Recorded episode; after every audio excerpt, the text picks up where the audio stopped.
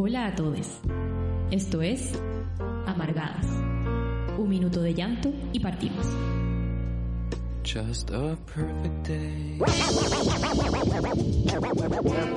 Tierra, volvimos al aire. ¡Ay, volvimos a los vivos! ¡Qué regio! Sí, casi me da un colapso con este vivo. La conexión de Chiloé y Santiago, qué difícil, weón.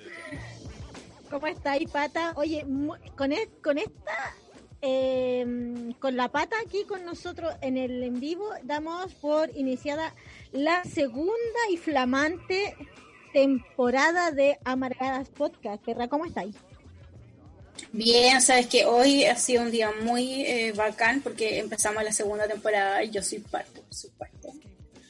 Así que me alegro mucho de estar en, en este podcast. Bueno, firme contrato, soy parte del elenco. No me van a despedir porque los demando. Y bueno, yo soy de Chiloé y me gusta como que generemos estos lazos porque estamos como de extremo a extremo, ¿vos cachai? Sí, pues. Lo que permite la tecnología, oye. Lo que Antes con una cosas. carta me hubiera enterado el otro año que te pasó algo. Sí, que llega Correo Chile po, con la pandemia. Ay, no, niña, no, hay que cuidarnos. El tema que traímos hoy es em, la precarización laboral en, los, en el contexto de pandemia global. Me salió verso sin mayor esfuerzo o como Sin diría como diría el Mortin, de, rima sin mayor prisa. ¡Ah! La Rusia. Ese fue su talento para mis 17, la poesía. La poesía, la rima sin mayor prisa. Sí. puros poetas en este lugar. Oye, eh, eh, hay que contarle a la gente eh, que estamos iniciando una nueva temporada, ya un poco más... Eh, silencia tu teléfono. Eso mismo iba a hacer, pero trataba como de hacerlo muy piolamente. Eh, ahora sí. Cualquier cosa que llame a mi mamá, no me voy a enterar de nada, pero que pasa mejor vida. Ay, sí. Silencié. Eh, con nueva temporada, con nueva, una nueva sección, po. Así que cuéntanos tú, presenta. La más estupenda. Sí, bueno, yo creo que toda en esta cuarentena hemos tenido un momento en que hemos querido perder el control. Quebrar un vídeo, tirar la taza, hacer show, sin que te juzguen. Y ese es el momento Britney, el momento Oops, I did it again. Lo hice de nuevo, me volví crazy. ¿Cachai? Y quizá más atrevida, eh, Like a Virgin, con Madonna, el beso lésbico, MTV, todo está permitido en esta cuarentena y vamos a estar recibiendo sus audios y comentarios, porque no solamente nosotras somos Britney. Yo sé que entre la auditora hay mucha. Así que voy a compartir el fono, que lo anoté aquí, oye. Más 569 75 11 18 52. A ti te sale mejor porque lo hace más estupendo como fuiste call center. ¿verdad? Más 569-751-11852. Regio, ¿viste? Como que tenéis la impronta. Oye, el tema, eh, para hablar, para empezar ya de lleno a hablar del tema, eh, tú eh, nos ibas a comentar acerca de la ley de protección al empleo, que ha dado mucho que hablar ahora con porque han sido una de las medidas, creo que la medida fuerte de parte del gobierno para eh, proteger a los trabajadores, comillas, comillas, comillas, comillas, gigantes, comillas, Sí. para como una respuesta social al, a- al, al COVID-19. Así que cuéntanos, ¿qué nos puedes contar Ya. acerca de la ley de protección al empleo? Estuve así como averiguando todo, me leí todo lo que encontré, porque es muy chancho eh, la forma en que el gobierno está planteando esto. Primero, la ley de protección al empleo consiste en eh, proteger la fuente laboral de los trabajadores, permitiéndoles acceder a las prestaciones. Eso sale como en la página oficial, lo que es una verborrea que hace súper difícil que muchos lo entendamos. Como qué quiere decir. Entonces, como que en realidad lo que busca esta ley es que los trabajadores resguarden ellos mismos su trabajo, metiendo mano a su seguro de cesantía, que es la platita que tú pagas mes a mes con un aporte mínimo del empleador, para que cuando estés sin trabajo le puedas como meter mano y sobrevivir un mes ¿cachai? Entonces, eh, el gobierno permite que en tres situaciones tú puedas eh, pedir, el empleador pueda solicitar eh, la ley de protección al empleo. La primera es que por cuarentena no puedas llegar a tu puesto de trabajo. La segunda es un pacto, un acuerdo mutuo, en que el trabajador lo solicita y llegan como ahí a un, un acuerdo. Y la tercera es por suspensión temporal, como que se disminuyen las jornadas por los toques de queda o etcétera. Lo que tiene esto como vacío legal es que no considera a todos los trabajadores. ¿Caché? Por ejemplo, los independientes, los honorarios em, y em, las personas que estén como con licencias médicas también como que eh, tienen que hacer otro trámite. Entonces, como que igual eh, hace poco eh, el ministro de Hacienda busca como que no se modifique eh, una tipificación que aparece en la ley de protección al empleo, que busca, por ejemplo, que las empresas no puedan repartirse las utilidades en caso de que hayan solicitado la protección al empleo, porque obvio, si tienen utilidades deberían poder pagarle a los trabajadores su sueldo. Claro. Los requisitos para que puedan acceder los trabajadores a esto es que tengan tres cotizaciones continuas como antes de la pandemia y un mínimo de seis cotizaciones lo que va del año. O sea, como que imagínate a alguien que empezó a trabajar, no sé, hace un mes, ¿cachai? Es como que siento que hila muy fino. Y eh, buscando lo que, lo que dijo eh, la ministra del Trabajo, eh, esta ley fue como un incentivo al empresariado para que en vez de solicitar las leyes de quiebra, como diciendo que están insolventes, en vez de despedir, puedan como simplemente suspender. Pero esta suspensión, por ejemplo, tiene tiempos límites. ¿Cachai? Y la gente no sabe, por ejemplo, que eh, si se te gasta la plata que tú tienes ahorrada, se comienza a hacer uso del seguro de cesantía solidario. El seguro de cesantía solidario consiste en que el gobierno se hace parte, por ejemplo, de un fondo común de todos los trabajadores.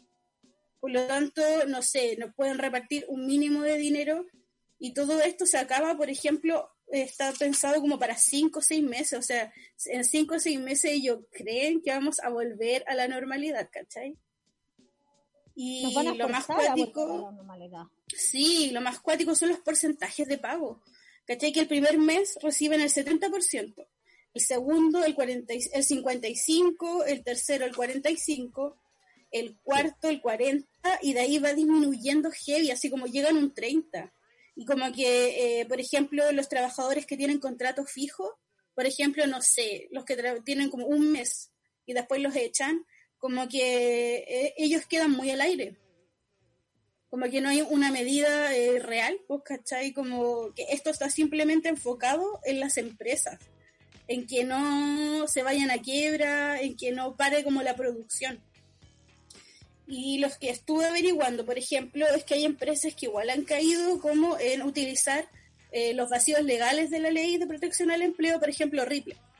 Ripley declaró cuarentena ellos mismos, se declararon en cuarentena antes de que eh, las comunas de Santiago, eh, las que estaba, las, estaba Ripley, fueran declaradas en cuarentena y suspendieron los contratos de los trabajadores el sindicato de Ripley informó que les dijeron que podían, por ejemplo, darles anticipo y les prometieron que no los van a despedir a cambio de que eh, firmen estas suspensiones laborales. Así que hay como mucho paño que cortar, siento, y muchos chanchullos que se van a develar, como también lo que fue Sencosur, ¿cachai? Que se acogió a la ley de protección del empleo, pero que después el directorio eh, hizo una repartición de utilidades millonarias. O sea, siempre hubo dinero. Sí. Sí, es súper heavy porque sobre Sencosud eh, estuve viendo algunas cosas que, que bueno, Sencosud, eh, el empresario es un grupo, ¿no? Un grupo económico y eh, quizás el más visibilizado es Hoston Polman, El del monumento fálico aquí, que está aquí, que, en, en, en Providencia, ¿ya? el Costanera Center. A mí siempre se me olvida decir porque yo como eh, no he ido. Fui una sola vez para, para un 11 de septiembre que fuimos con el Centro de Memoria Londres 38 a hacer una protesta. Es la única vez que entró esa wea. La única vez que iba yo. Sí, la única vez. Eh, y eh, bueno, Horton Polman eh, está a la cabeza de este grupo y ellos se habían acogido y recientemente, oye, que, heavy, porque el ex ministro Felipe Raín, recién, recién salió del Ministerio de Hacienda, integró al directorio de Sencosud, todo muy probo, todo muy normal. y se habían acogido a la ley de, protección al empleo, lo que facultaba a la suspensión de más de 7.000 trabajadores y trabajadoras. Y en medio de, estas denuncias públicas, de alertas que se levantaron desde distintos sectores, principalmente desde los trabajadores, eh, eh, repartió dividendos a sus accionistas por sobre el 80% de utilidades obtenía el último año, superando ampliamente el mínimo permitido, que son 30%. O sea, además estaba cayendo en una en un delito tributario, no sé, no sé qué delito, pero me parece que se llama tributario. Además, sí, el, tributario.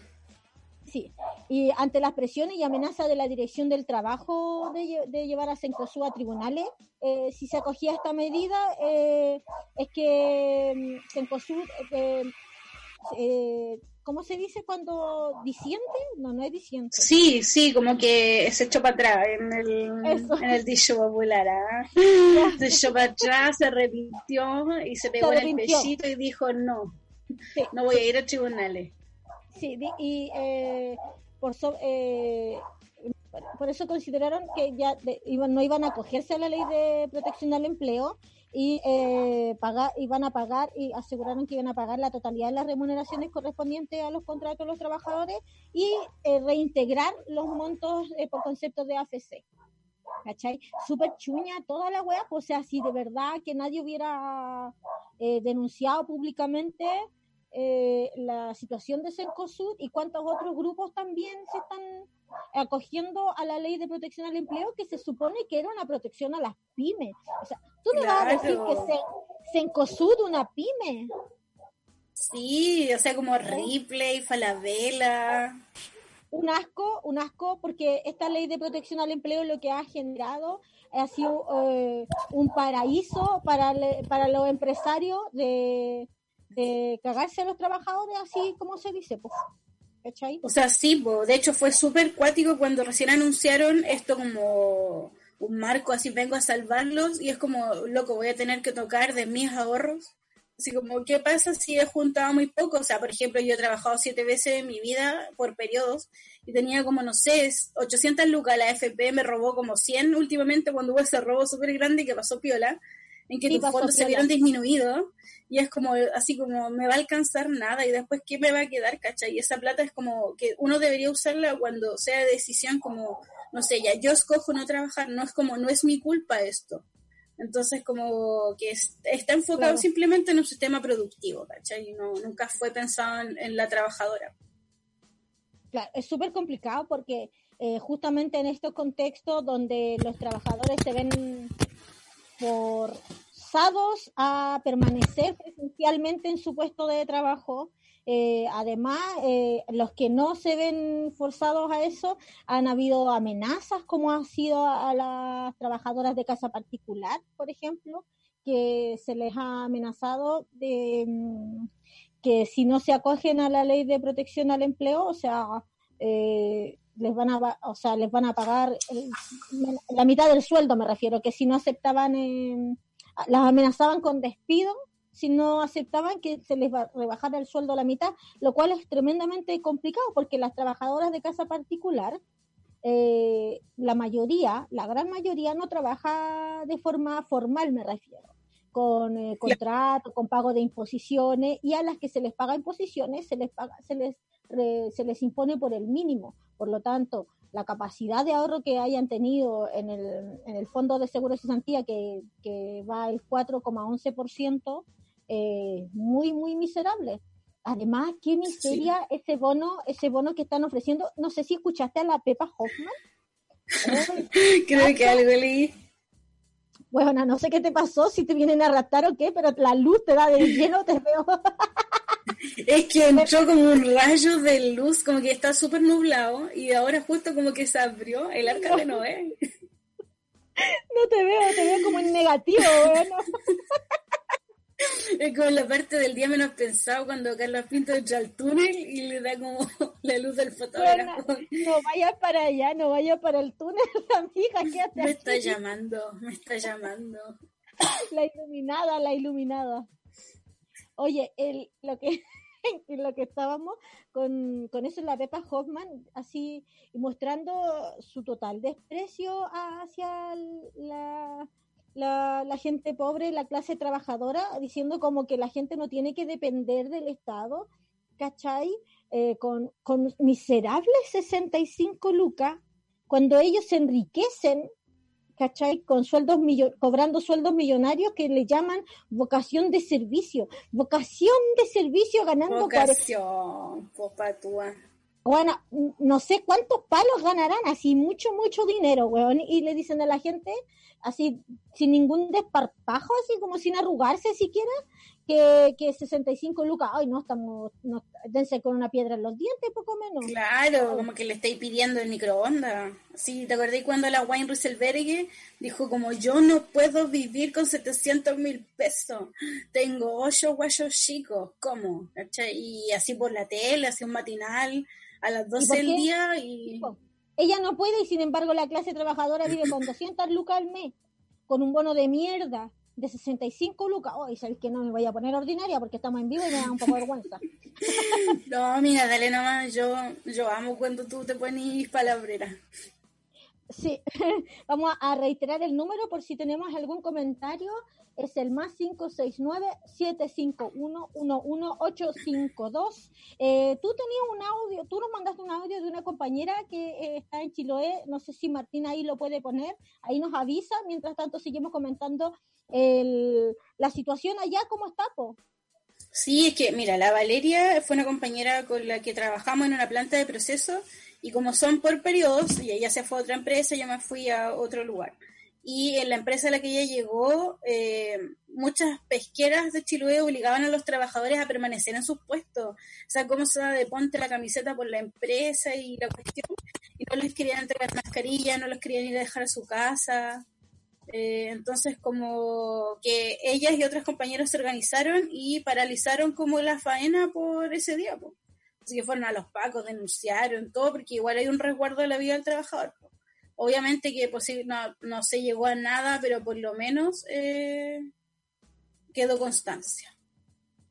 Claro, porque igual hay eh, la situación de los trabajadores que están eh, siendo presionados para seguir sosteniendo, porque esta crisis, lo decía el lunes Jennifer em, de la Brigada Migrante Feminista en el Ni sola, esta es una crisis de la crisis este contexto global ahora de, pandemia es la crisis de la crisis. Vamos a escuchar el audio. Hola, hola, ¿cómo están? Buenos días. Les mando este audio para comentar. Hola Patricia, buenos días. Eh, mi nombre es Valeria Villanueva. Eh, les cuento que yo estuve trabajando cuando empezó esto de la pandemia, estuve trabajando en San Andrews, eh, pero nosotros estuvimos trabajando un grupo aproximadamente de 80 personas, estuvimos trabajando por la empresa contratista ADECO. Le prestaron servicio a, San Andrew, la empresa de choritos que queda allá en Chonchi. Eh, la ocasión esta empezó el virus, la pandemia y mm, nosotros eh, empezamos a darnos cuenta con mis compañeros de trabajo que no había ningún tipo de seguridad para nosotros nosotros en los buses no había ningún tipo de seguridad hasta el momento de llegar adentro al, proceso de, de, la, de la planta. Hasta ese momento solamente teníamos seguridad. Entonces nos pareció que no estaba bien y nosotros decidimos paralizar la faena, a lo que la empresa obviamente no le gustó para nada. Como son estas empresas, siempre ellos hacen lo que ellos quieren y nunca se ponen en el lugar del, de la gente. Igual aclaro que hay varias empresas que en ese momento, cuando empezó la pandemia, ellos sí tomaron las medidas necesarias. Yo lo supe de otras empresas que sí habían tomado las medidas de seguridad para las personas, lo que en San Andrés no se estaba haciendo y en varias empresas tampoco se estaba haciendo. Por eso nosotros decidimos acogernos a, a, un código de la ley del trabajo para lo mismo, para que pusieran un poco más de ojo y pusieran un poco más de seguridad. Porque hasta el momento que nosotros paralizamos la faena y fuimos a carabinero, más que nada no fue una denuncia, fue una constancia, una constancia de que nosotros paralizamos la faena por el motivo de que no encontrábamos que la seguridad estuviera para nosotros. Y esto pasa siempre, en realidad, o sea, estamos en pandemia, no hay seguridad, pero es un tema general igual, es un tema global de hace de siempre en realidad, porque las empresas estas, eh, si ya te contratan un mes, tres meses o por faena, eh, en caso de cualquier cosa, en este momento yo estoy trabajando ahora en otra empresa, pero si llegan a haber cuarentena o cualquier cosa así, nosotros nos van a desvincular y no nos van a pagar tampoco los días trabajados ni nada de eso. Entonces, no tenemos tampoco una, una seguridad en cuanto a, lo laboral. Eh, es complicado igual la situación. Eh, gracias a Dios, yo y varios compañeros encontramos trabajo, pero para todos acá en Chile está súper complicado el tema. Y nosotros, más que nada, ese día que paralizamos fue por ese motivo que les digo yo, por la falta de seguridad para nosotros en este, este caso de esta pandemia. Y eso es mi testimonio, Patricia. Eh, no, no opino que haya empresas que estén haciendo las cosas bien, porque hasta el momento que nosotros dimos el comunicado ese, eh, hasta el momento que nosotros hicimos público nuestra paralización y todo, eh, la intendenta regional no se había pronunciado respecto al tema de las empresas de acá de Multicultura, no se habían pronunciado.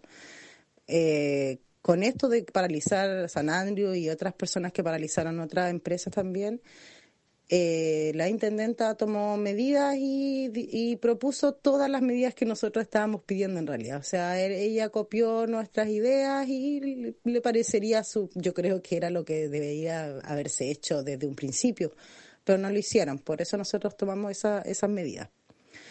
Y eso pues, Pati, esa es mi opinión y ojalá Dios quiera que esto termine pronto y podamos estar bien porque la gente lo necesita igual, necesitamos trabajar, aunque no nos gusten mucho las condiciones, lamentablemente necesitamos trabajar, ese es el problema. Yo en este momento estoy trabajando en una empresa también, no me gustaría salir a arriesgar mi vida y la de mi familia, pero tengo que hacerlo porque vivimos de eso y tenemos que seguir pagando gastos y cosas. Un abrazo, Patti, que estés muy bien, cuídense y que les salga todo bonito. Chao.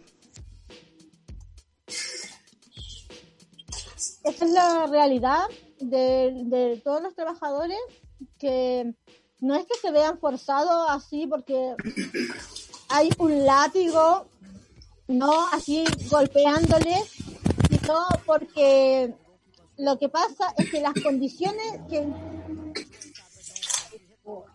las condiciones que generaron de pobreza obliga a los trabajadores y trabajadoras a exponerse. Entonces, sí, eso mismo. Eso, es lo que relata la compañera. Le mandamos un saludo. Muchas gracias por su comentario. Eh, gracias, Vale.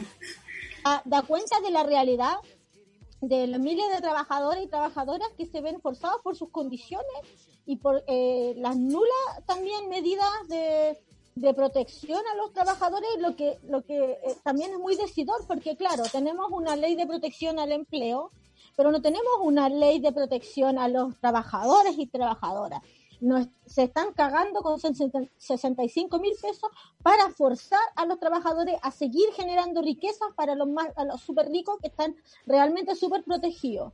¿Cachai? Entonces, ¿qué, qué, nos queda? Eh, además de, ese, de, de, de, que no podemos dejar de trabajar porque hay que, hay que, hay que parar la olla, como se dice, ¿cachai? hay que seguir comiendo. Exactamente, como también lo relataba la Valeria, y hay que parar la olla, hay que seguir trabajando y no, no, es que nos queramos eh, exponer ni exponer a nuestra familia, a nuestros hijos, a nuestros abuelos, es porque tenemos que hacerlo, si no, no tenemos para comer. Es una hueá muy macabra igual. Y, yo pienso que eh, han habido igual, sí, eh, han habido varias iniciativas que se han suscitado a lo largo del mundo en relación a las condiciones laborales de, de inseguridad, que son las huelgas. Eh, ¿Ibas a comentar algo? No, me de mi micrófono para no hacer descarga electricidad. Iba a decir que estás ahí como cargándote como una batería, weona, te veo. Estoy cargando una pura luz solar, oye. Ahí el abuelo me va a cerrar la cortina. Solterapia. Oye, eh, pedimos disculpas igual un poco por el audio, pero eh, las condiciones de conectividad, también la lejanía.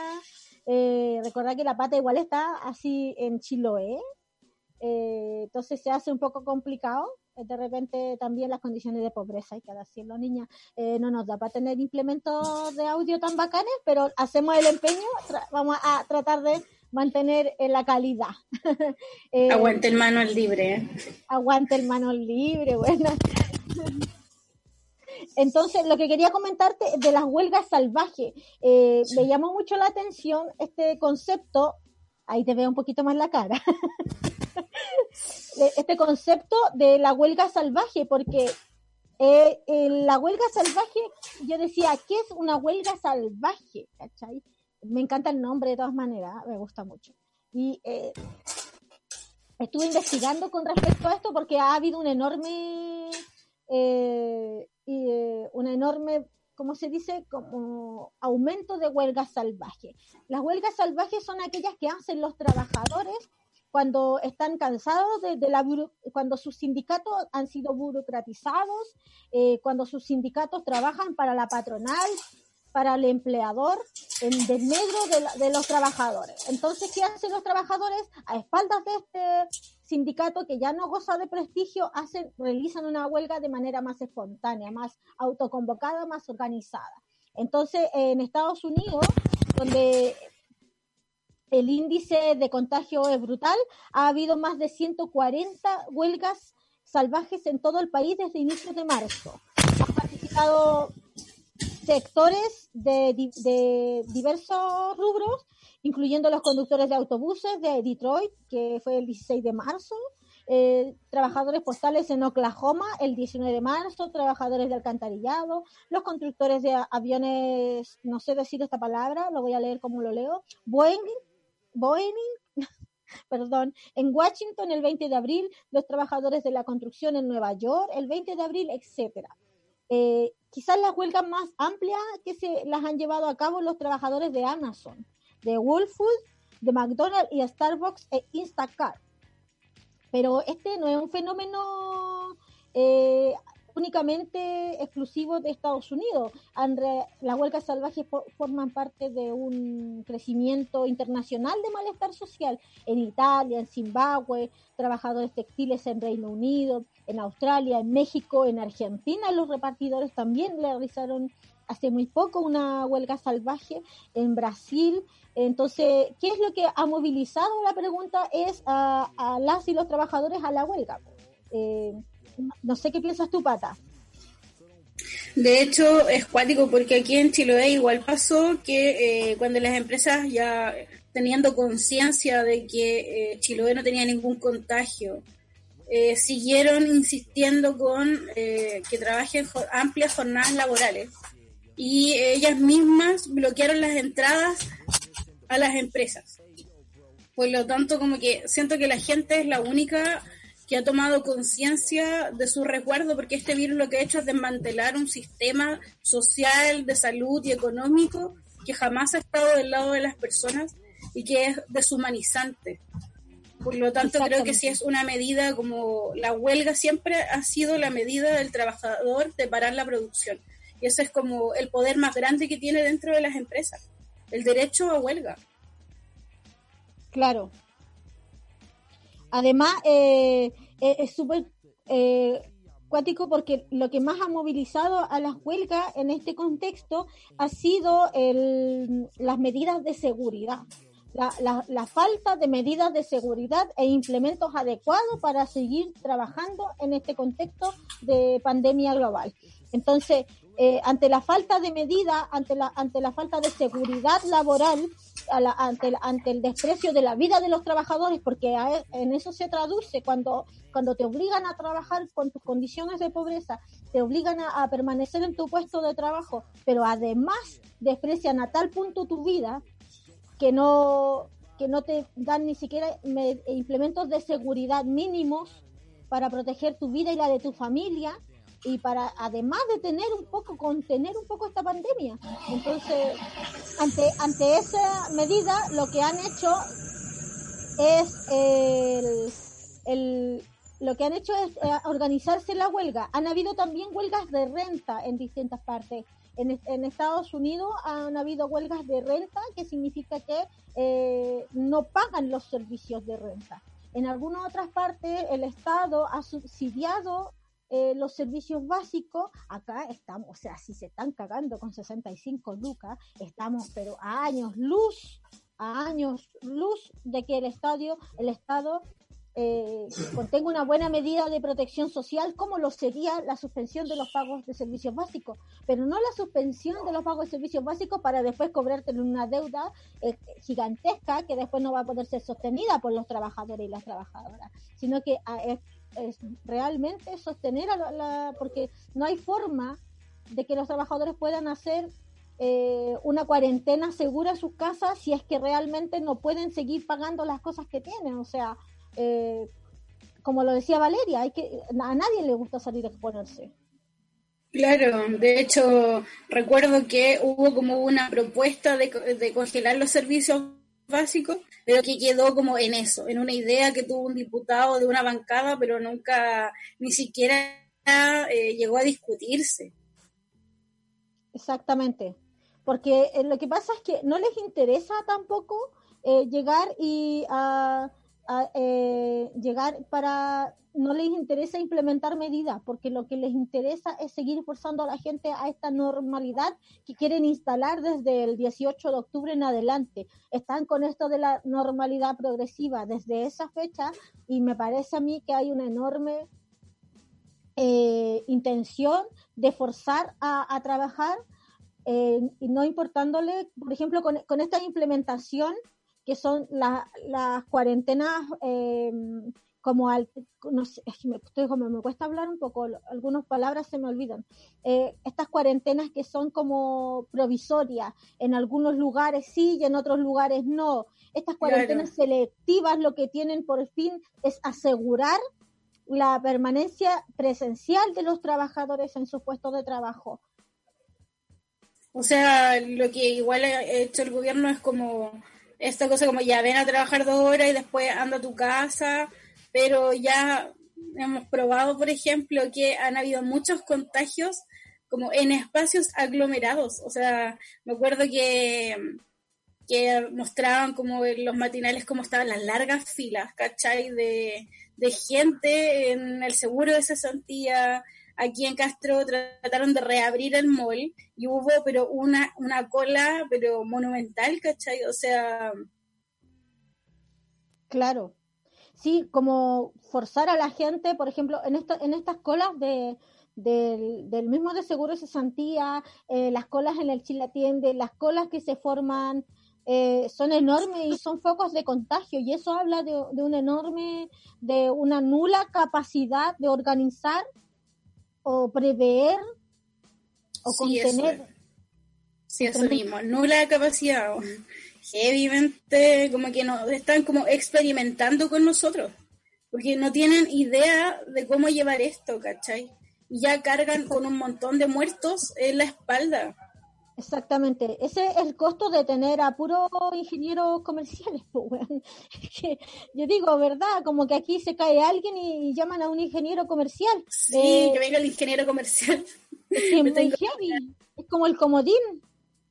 Y estaba pensando en esto de, qué hacer con los trabajadores y las trabajadoras, además de la huelga, además de en varias partes las huelgas de, renta eh, y de cooperación. Hay fondos también en otras, en España han habido lugares donde se han organizado los trabajadores de un mismo eh, eh, lugar habitacional no me refiero a una casa, me refiero como un edificio o estos condominios donde hay varias casitas o cité, donde se han hecho estos fondos comunes de dinero para poder mantenerse entre todos. Han habido iniciativas, fondos como bancos solidarios. Qué bacán eso. Y la, la otra también que han, han tenido harto revuelo y que han eh, eh, que saludamos desde acá son las iniciativas de comedores solidarios, saludar al comedor solidario Luisa Toledo en la Villa Franca, eh, saludar a la Asamblea de Puente Alto con eh, su iniciativa de, de red de abastecimiento solidario, saludar también al centro de acopio y olla común de las Condes, eh, pasar el aviso de que están solicitando eh, este, este, esta olla común y este red de abastecimiento eh, este centro de acopio es de la población colonidiente, les mando un saludo gigante, yo estoy en contacto con ellos, y están solicitando implementos como percheras, guantes quirúrgicos, mascarillas, gorras de estas de, de restaurante, no sé cómo decirlas, que son para el pelo, eh, para ir en asistencia de las personas que están que están contagiadas con eh, COVID-19 y que están aisladas preventivamente en sus casas eh, y que no tienen las medidas, no tienen eh, la capacidad monetaria, no, no, no, pueden recibir alimentos. Es la situación de mucha gente y desde, la, desde la Asamblea de Pobladores de las Contes están solicitando estos materiales. Si es que hay alguien que, que está escuchando y le interesa aportar, se puede dirigir al Instagram de pobladores.de.las.condes. Pobladores de las Condes en Instagram, ahí les pueden hacer llegar alguna ayuda en materiales de, de higiene y prevención, porque lo importante también sí la solidaridad, pero con una disciplina, porque cuando ante la desidia del Estado o del gobierno, lo que tenemos que hacer los y las trabajadores es organizarnos y ser disciplinados con respecto a las medidas de seguridad, porque yo he salido una sola vez a la calle en todo este tiempo, desde que inició todo, desde el 18 de marzo, parece que no salgo por ahí. Eh, Te encerrar. Y estoy súper bien, súper bien, súper bien, no me ha afectado nada. compensadísima, compensadísima. Estoy súper, súper bien, súper bien. Ya. Muy momento. Mi momento. programa. y eh, yo veo a la gente que no tiene disciplina, que no, es, no tiene autodisciplina. Y, es, y a mí me asusta mucho porque la gente no sé si se subirá la mascarilla cuando ve venir el virus o qué weá, porque tienen, eh, usan mal la mascarilla, eh, entonces es súper complicado. Yo, eh, por favor, gente, no se baje la mascarilla, no se toca la mascarilla. Usted se la saca una vez que entra a su casa, o si es desechable la desecha, si es de lavar la lava y se lava las manos, se lava todas las zonas expuestas. Han sabido, eh, salió un artículo en resumen.cl, se los recomiendo también, que alerta sobre la importancia de proteger los ojos. O sea, toda la gente que salió a protestar y que tenía um, antiparra, todas esas cuestiones para protegerse de los perdigonazos, también protéjanse del perdigonazo que es el coronavirus, que también puede entrar por la zona mucosa del ojo. Eh, ¿Ibas a decir algo, guachita, y yo te acaparé? Sí, no, es que es cuático porque yo el otro día traté de ir a buscar un manos libre para este programa y fui a hacer mi fila, pues, ¿cachai? Y me puse a una distancia, pero vino una señora y se puso atrás mío como en una fila normal y yo como que la miré así como, y no le dije nada, pero me corrí a otro extremo para como con mi, con mi cuerpo decirle como, aléjese la señora seguía, como que entendía que tenía como que seguirme. Y me seguía para el otro lado, así como yo, así como señora, es un metro de distancia, como córrase, ¿cachai? Y es como que, siento que, claro, que la gente igual, como que entre nosotros, tenemos que tomar pequeñas consideraciones, igual si no es tanto lo que, no es tanto como hacer las filas, usar las mascarillas, porque sabemos que no, no hay un sistema de salud que nos vaya a respaldar, ¿cachai? Sí, y hablando de los trabajadores de la salud, eh, no podemos hablar también, eh, si hablamos de precarización, tenemos que hablar también de la crisis de los cuidados. Eh, un rubro que está altamente precarizado en este contexto de pandemia ha sido el de las trabajadoras de casa particular. Ellas al al 23 de marzo, las trabajadoras de casa particular denunciaban que empleadores eh, las habían amenazado, como dije al inicio, que si no rebajaban su sueldo a la mitad, las iban a despedir. Eh, eso lo denunció la eh, Luis Videla, que es la presidenta del Sindicato de Trabajadoras de Casa Particular a la tercera. Y eh, también recordar esa famosa frase de la ministra del Trabajo que decía que mucha, en una sesión del Congreso donde estaban se discutían reformas en materia laboral, dijo si dijo que muchas muchas mujeres que son trabajadoras de casa particular no tienen cotizaciones previsionales porque no quieren perder beneficios por ser carga de su marido o perder los beneficios que le dan, les pueden dar la municipalidad. A mí me parece ya de una misoginia, de, tremenda. De, un desprecio absoluto, de un desconocimiento además de la realidad de las mujeres que son sostenedoras de las casas, en su mayoría muchas mujeres sostienen ellas económicamente su casa, entonces me parece una aberración absoluta y también eh, lo otro que denunciaban desde el sindicato de trabajadores de casa particular la imposición que la en este contexto de cuarentena obligatoria en algunos sectores les eh, impedía a las a las trabajadoras de casa particular hacer uso de sus días libres y le, eh, donde también les exigían ejercer trabajos en sus días libres sin pago de horas extra ya hay casos también donde eh, hay gente que está, están, está cobrando una especie de arriendo porque están, eh, están obligadas a permanecer en su puesto de trabajo. Entonces, es tremenda la situación. Yo creo que lo que hay que apelar siempre es a la solidaridad de clase, a la solidaridad de trabajadores. Si usted sabe de alguna olla común cerca de su lugar, de barrio, en su población, eh, si no la hay, eh, se puede organizar entre sus vecinos, ¿no? A ver cómo podemos sostenernos entre nosotros, porque como decía la, mm, la Gioconda Belli, la solidaridad es la ternura de los pueblos, perra. ¡Wow! Qué de peinar para atrás con esa frase. Pero es muy cierto. Somos nosotros los únicos que vamos a permitir que sobrevivamos en esta instancia. Y ejercer el carácter de comunidad que siempre hemos tenido. Pues. Todos los que vivimos en barrio y tenemos amigas y familia, eh, está como instaurado genéticamente que, estamos obligados a ejercer comunidad. Hemos vivido siempre en comunidad. Sí. Oye, estábamos, eh, la Fran no está hoy día con nosotros, po, porque ahora somos tres. La Piti, la Poti y la Gaby. Ay, me encanta. La María Salomé.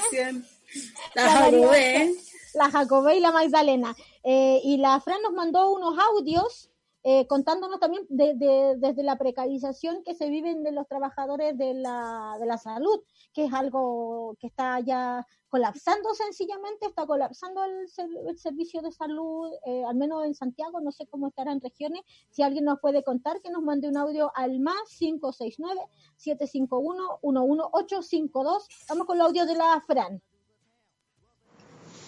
Hola, hola, ¿cómo están? Buenos días. Les mando este audio para comentar sobre la situación de, precarización laboral que están hablando, un tema súper importante eh, que hemos estado viendo en todas las áreas de trabajo, productivas y reproductivas, eh, con esta pandemia, que claramente no viene algo desde ahora, sino que es algo que venimos arrastrando de un sistema que no nos deja vivir bien. Pero en específico les mando este comentario para comentarles la situación de precarización laboral de las y los funcionarios eh, del área de la salud. Eh, no puedo mencionar esta precarización sin decir o, relucir una noticia que salió ayer eh, en varios medios formales y de contrainformación sobre la situación del Hospital San José. El Hospital San José es el hospital de la zona norte de Santiago, que eh, es centro de referencia para más de siete comunas. Cabe mencionar que es uno de los hospitales que dentro de su sector de, de referencia no tiene otro, otro gran centro como ese de apoyo, así que es factible que esta situación parta por allá. Lo que sucedió en el Hospital San José es que las y los funcionarios, la Asociación de Funcionarios, eh, denuncia que efectivamente ya hay una falta de insumos, hay una falta de personal para atender a pacientes con, con COVID, con coronavirus, lo que llevó inclusive a que uno de los funcionarios muriese por falta de atención. No es una situación fácil la que están viviendo, ya han hecho varias declaraciones que han sido eh, igual tapadas por el director del hospital, tapadas por los medios de información oficiales o hegemónicos, pero efectivamente es algo que está pasando eh, y es algo que probablemente iba a partir por ese hospital que es uno de los más grandes de Chile. Me hace pensar esa situación y la declaración de las y los funcionarios que claramente va a recaer una carga individual en los hombros de las y los funcionarios las malas decisiones políticas en la pandemia, un sistema de salud que está colapsado, desfinanciado y actualmente sin recursos necesarios. Eh, algo que no es algo que viene desde ahora. O sea, sabemos que hace mucho tiempo eh, el sector salud, los hospitales tienen una gran deuda. También se funciona a media máquina, en ningún caso están los recursos y eso cae finalmente en la persona que está ahí dando la cara a las y los pacientes que necesitan atención. En ningún caso hay un cuidado por las personas que, que trabajan y trabajamos en salud, sino que parece, tal parece que las miras del gobierno a través del Ministerio de Salud y también en los centros privados de salud es solo una cuestión de, de, ganancia, de ganancia económica. En ningún caso se están haciendo, a mi parecer, medidas como para proteger primero a los funcionarios que deben estar sanos, sanos en todos los aspectos y tampoco a las y los pacientes en consecuencia. Uno de los grandes aspectos, a mi parecer, que se ha dejado de lado y que no se ha hecho, ni siquiera se ha mencionado, es la salud mental de las y los trabajadores, ya que tienen que todo el tiempo cargar, como decía anteriormente, con estas brechas del sistema, con estos quiebres que están tratando de parchar constantemente, pero también con las pésimas políticas del gobierno que desinforman a las personas, llevando, por ejemplo, que las personas vayan en masa a la vacunación aumentando el riesgo de contagio, que vayan en más a hacerse el examen, aumentando también el riesgo de contagio cuando no es necesario y generando políticas de que no dejan finalmente estar sano, que no generan un buen aislamiento, que no nos dejan vivir bien al final. También eh, quería hablar un poquito como sobre el tema de la salud mental de las y los trabajadores y la desinformación, que también genera estigma social, preocupación por la, por la propia familia, que en ningún caso tampoco hay un sistema de información o de protección a, a esas personas. A mi parecer, lo único que nos queda eh, es organizarnos, organizarnos sindicalmente, organizarnos comunitariamente, eh, como para no tener que seguir tapando esas bachas, esas bachas de este Estado que al parecer lo único que quiere es ganar dinero y no, no, no nos quiere ver viviendo bien. También sobre... Se me cortó el audio anterior, pero también les quería... Eh, mencionar otro aspecto súper importante desde el trabajo de las y los funcionarios de la salud, eh, que es en gran parte un trabajo que igual es feminizado. Eh, las funcionarias de salud representan más del 70% de las personas que trabajan en los servicios de salud y también vemos que mm, este es un trabajo, además de, profesional o, técnico, también es un, un trabajo de cuidado. Un trabajo de cuidado que es pesado, que como ya les dije, tiene que ver con tapar eh, errores o baches o malas planificaciones de este sistema, eh, pero también es importante ponerle el punto que es un trabajo efectivamente que más allá de lo técnico requiere un compromiso, o no sé, un compromiso, habilidades como emocionales. Eh, he sabido que el trabajo de cuidado es feminizado y es por eso que quería también dejar el punto para la discusión sobre el trabajo no productivo, ya que se da en tareas a mi parecer, productivas, por ejemplo, dentro de tareas productivas como es la de salud, pero también se da en su gran medida dentro de las casas, dentro de las casas donde es silenciado, donde no es valorado y donde eh, dentro de esta pandemia también se hace más difícil, se hace más intenso, seguramente eh, esta doble jornada que todas ya sabemos que trabajadoras eh, que tienen trabajo fuera de la casa se unen con esto del teletrabajo o muchas veces sigue siendo después de una jornada agotadora en, tiempos de pandemia donde existe el riesgo de contagio, las mujeres seguimos llevando ese trabajo que se ha aumentado a eh, visibilizar y planificar y hacer todo porque nuestras familias no se contagien. Esto pasa en las trabajadoras de salud y también en muchas otras trabajadoras que no tenemos la posibilidad de evitar los contagios porque no están los medios disponibles y porque al empresariado y al gobierno no le interesa, eh, como yo decía anteriormente, estar sana. Mm, el gran punto de eso es que los trabajos no se están dividiendo, generalmente está sobre manos femeninas y también eh, se entiende como un deber femenino que eh, en la casa todo funcione, que estén todos sanos y como decía anteriormente, eso en pandemia es aún peor con esta vida tan precaria que también vive la mayor parte de la población.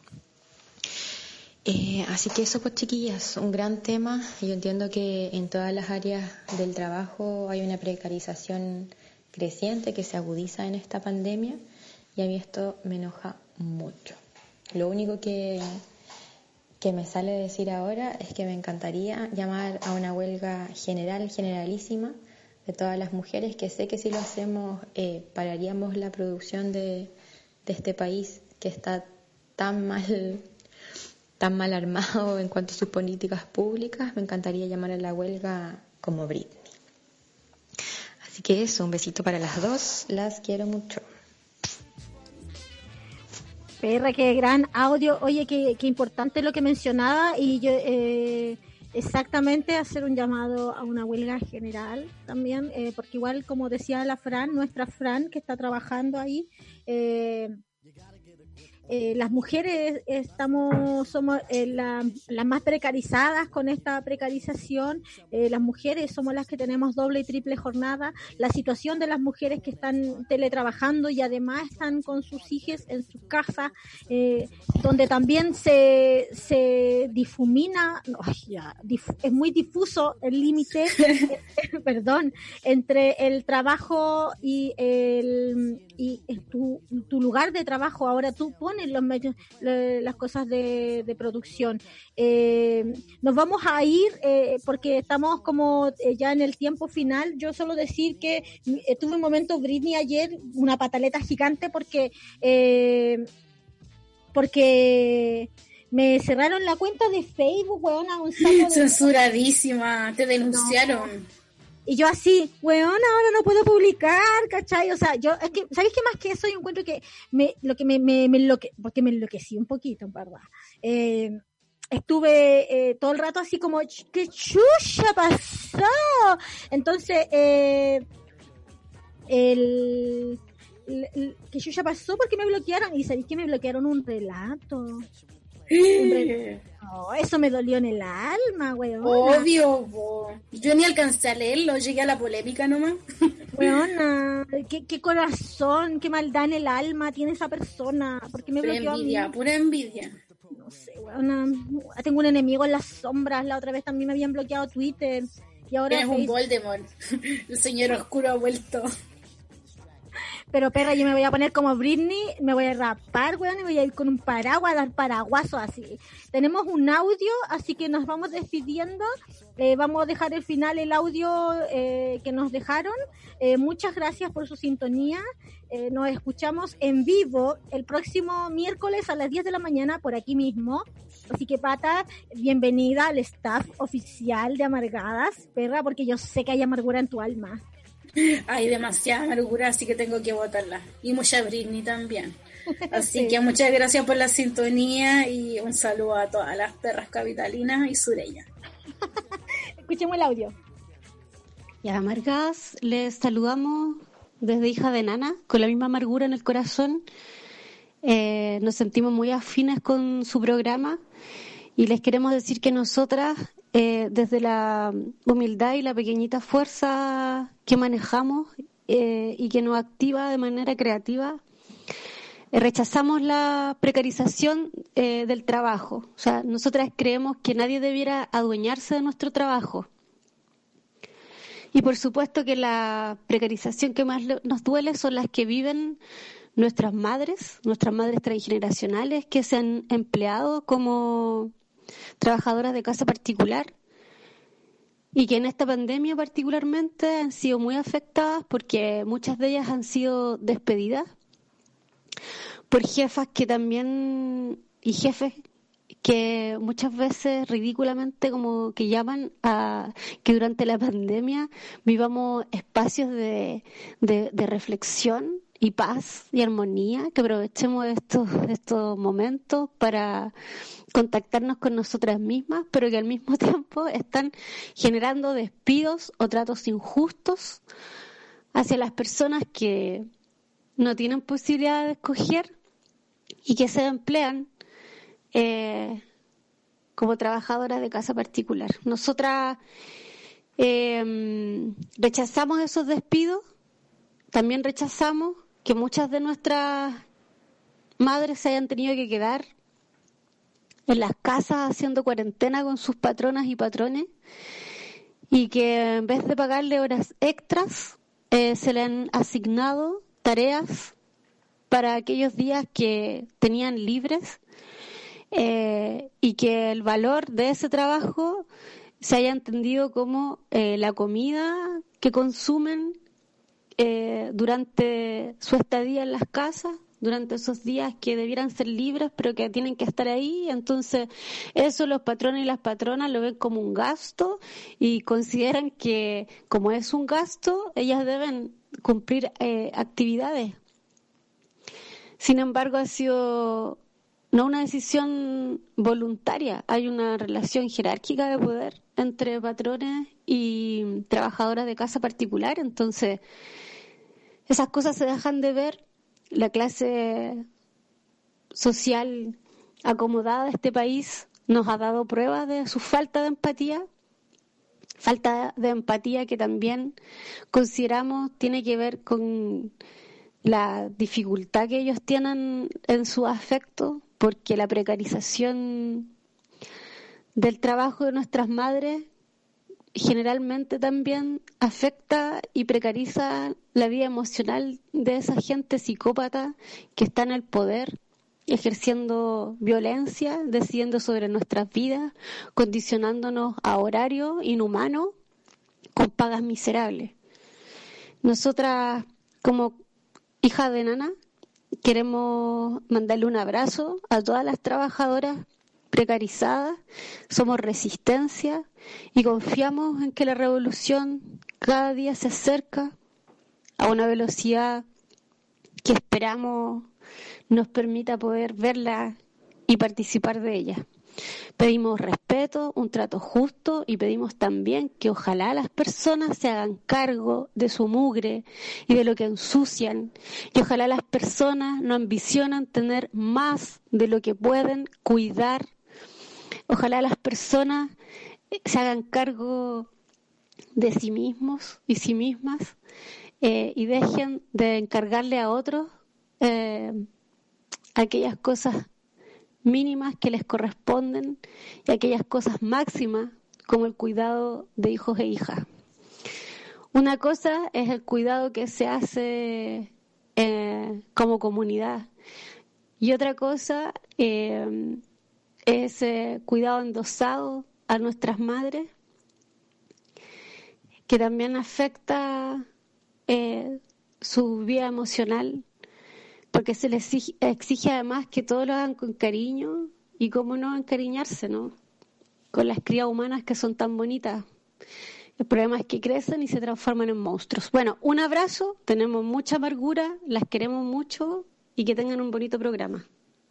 Venenos tus monólogos, tus discursos sin coloros, no ves que no estamos solos, millones de polo a polo, al son de un solo coro, marcharemos con el tono.